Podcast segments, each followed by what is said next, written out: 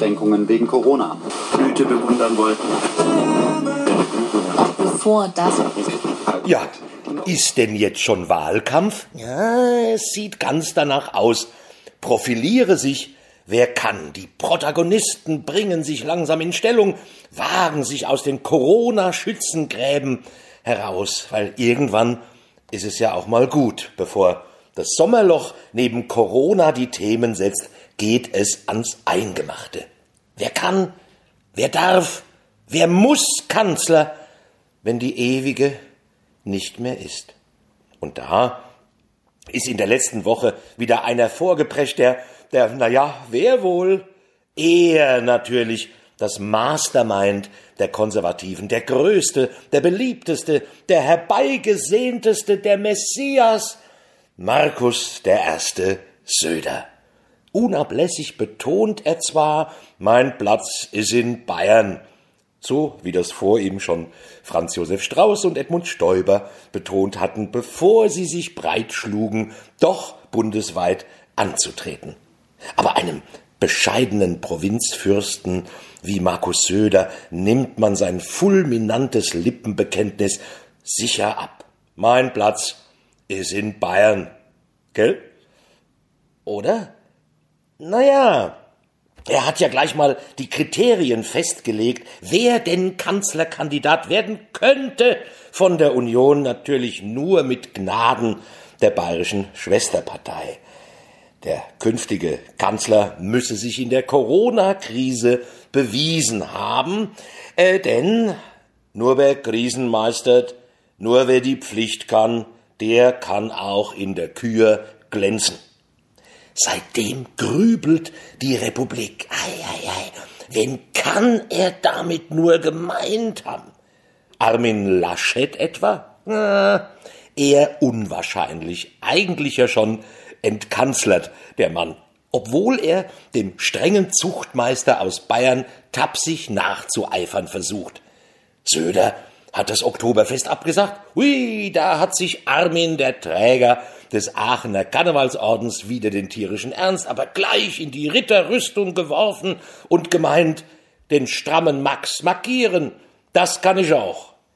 Er hat sich an das Nationalheiligtum der Rheinländer gewagt, den Karneval. Er sieht den Auftakt zur fünften Jahreszeit, den 11.11., .11., in Frage gestellt wegen Corona. Das kostet ihn in Nordrhein-Westfalen nun aber auch noch die letzten ohnehin kaum noch messbaren Sympathiepunkte. Kein Oktoberfest in München? Okay, da atmen genervte Anwohner auf, die Hoteliers sind sauer, weil sie ihre Zimmer nicht mehr zu Mondpreisen anbieten können. Aber sonst, ja, man trifft sich dann halt im Biergarten. Im Rheinland trifft das ein ganzes Lebensgefühl. Leben, das bedeutet im Land des organisierten Frohsinns die viel zu kurze Zeitspanne zwischen dem 11.11. .11. und Aschermittwoch.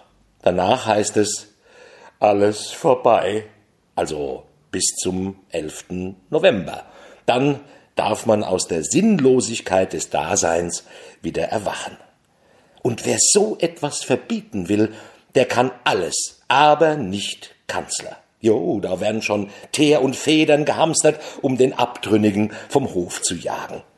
Man nimmt dem laschen, liberalen Laschet den harten Hund aber auch nicht so richtig ab, oder? Wenn Söder sich gewichtig vor die Kameras wuchtet, seinem Volk weiter Vorsicht und Verzicht predigt, wenn er sich martialisch die weißblaue Gesichtswindel vom Antlitz reißt, um ins weite Rund zu donnern, es geht weiterhin um Leben und Tod. Da erzittert der gefügige bayerische Untertan. Ja, jetzt müssen wir weiter aufpassen. Komm, schließen wir uns wieder weg. Wenn der Laschet meint, es geht um Leben und Tod, da hat man immer den Eindruck, der Satz ginge noch weiter, von wegen, da sind wir dabei, das ist prima, viva Corona. So meistert man keine Krisen.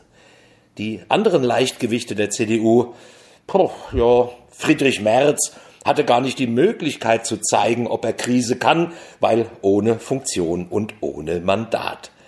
Genauso wie Röttgen.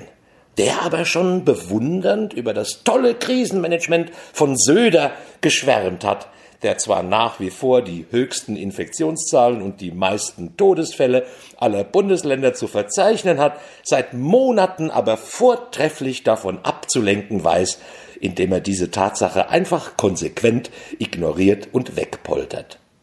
Wer so etwas kann, der kann auch Kanzler, wird sich der Röttgen wohl gedacht haben, von wegen machen wir doch Jobsharing, ich gebe den transatlantischen CDU-Vorsitzenden und du machst Kanzler. Und alles bleibt, wie es ist. Vor allem werden dann 15 andere Bundesländer staunend zuschauen dürfen, wie noch mehr Bundesgelder nach Bayern geschaufelt werden, um sie dort von höchster Stelle verordnet zu verteilen. Dann gibt es noch eine bundesweite Kreuzpflicht in Amtsstuben und der 11.11. .11. findet im Rheinland als Oktoberfest statt und die kleinen Kölschstangen werden durch die Litermaß ersetzt. Söder, der starke Mann, der es noch nicht mal schafft, einen Oberversager wie Andreas Scheuer aus den eigenen Reihen zu verbannen. Scheuer, der schon als Parkplatzwächter überfordert wäre, der es nicht einmal hinkriegt, seine Novelle der Straßenverkehrsverordnung pannenfrei auf den Weg zu bringen.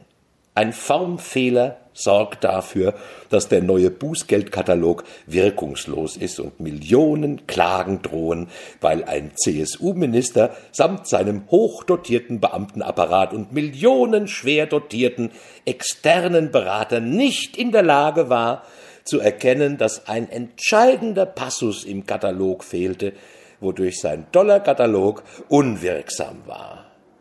Was muss sich der Scheuerandi eigentlich noch alles erlauben, bevor er endlich, endlich, nein, da passiert nichts. Da halten die Männerbünde eisern zusammen. Männer.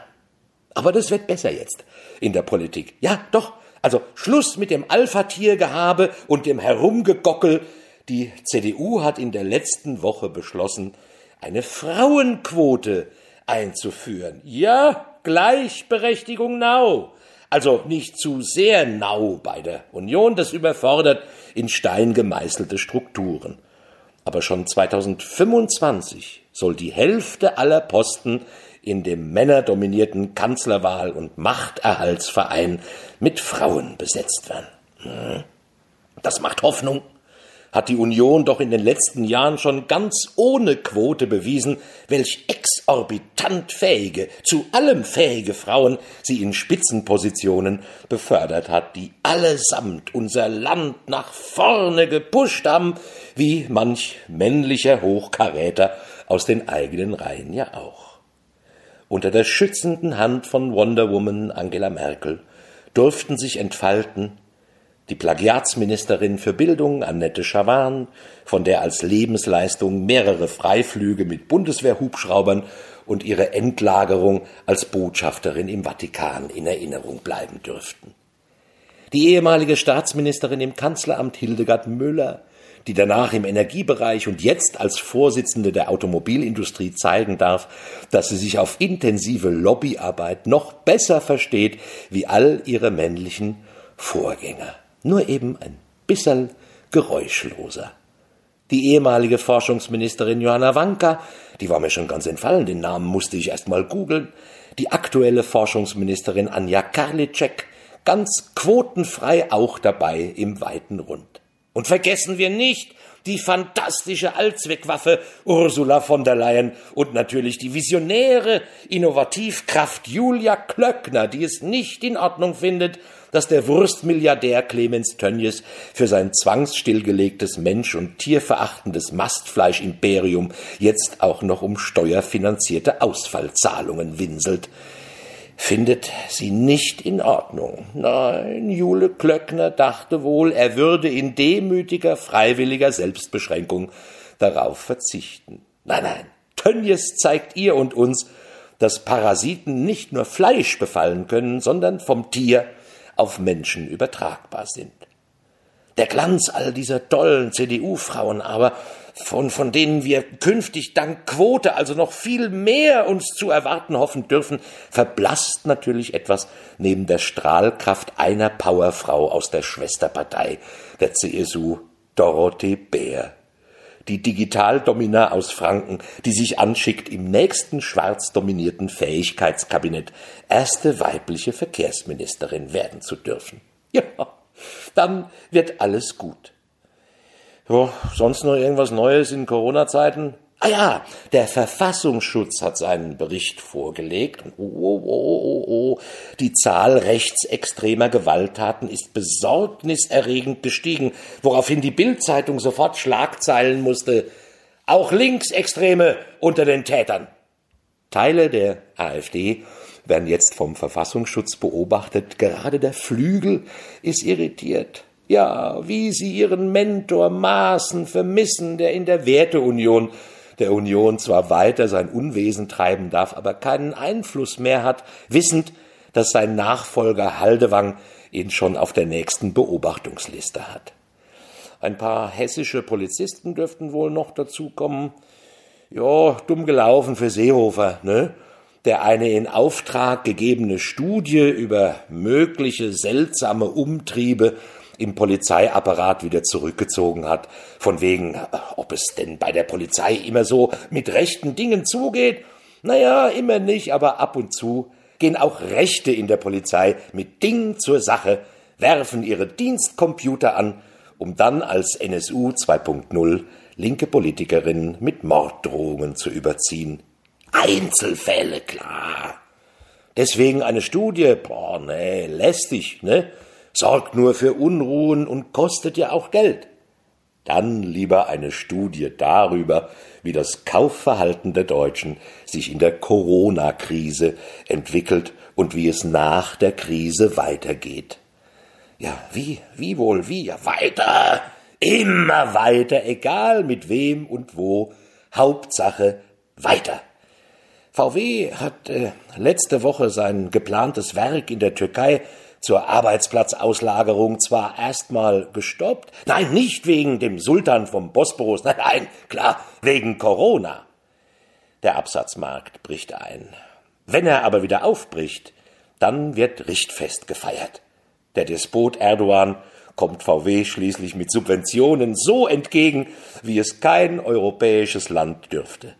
Warum also europäisch denken, denkt sich VW. Wir sind ein Global Player und unseren globalen Investoren verpflichtet. Hauptsache Geschäfte machen, egal mit wem. Jo, hat sich auch unser Wirtschaftsminister Altmaier gedacht, der zu den Unruhen in Hongkong und den Hilferufen junger Demonstranten genauso schweigt wie der Rest der Regierung. Kritik an China? Nö. Wieso? Es war immer die Politik der westlichen Staatengemeinschaft, auch der EU, dass internationale Handelsbeziehungen nicht allein daran ausgerichtet werden können, wie demokratisch ein Land ist. Hat Altmaier der FAZ gesteckt. Die haben unwidersprochen brav genickt. Ja, ja, Hauptsache, der Rubel rollt.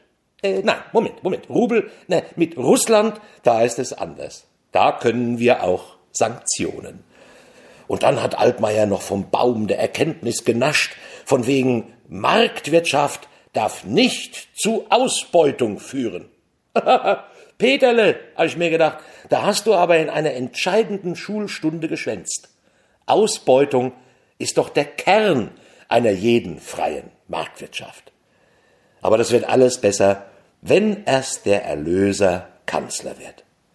Markus Söder, er schickt sich schon an, den Rest der Republik zu erkunden, will mit CDU-Günther in Schleswig-Holstein Watt wandern und hat erkannt, jeder Deutsche sollte einmal im Leben Urlaub auf Helgoland gemacht haben.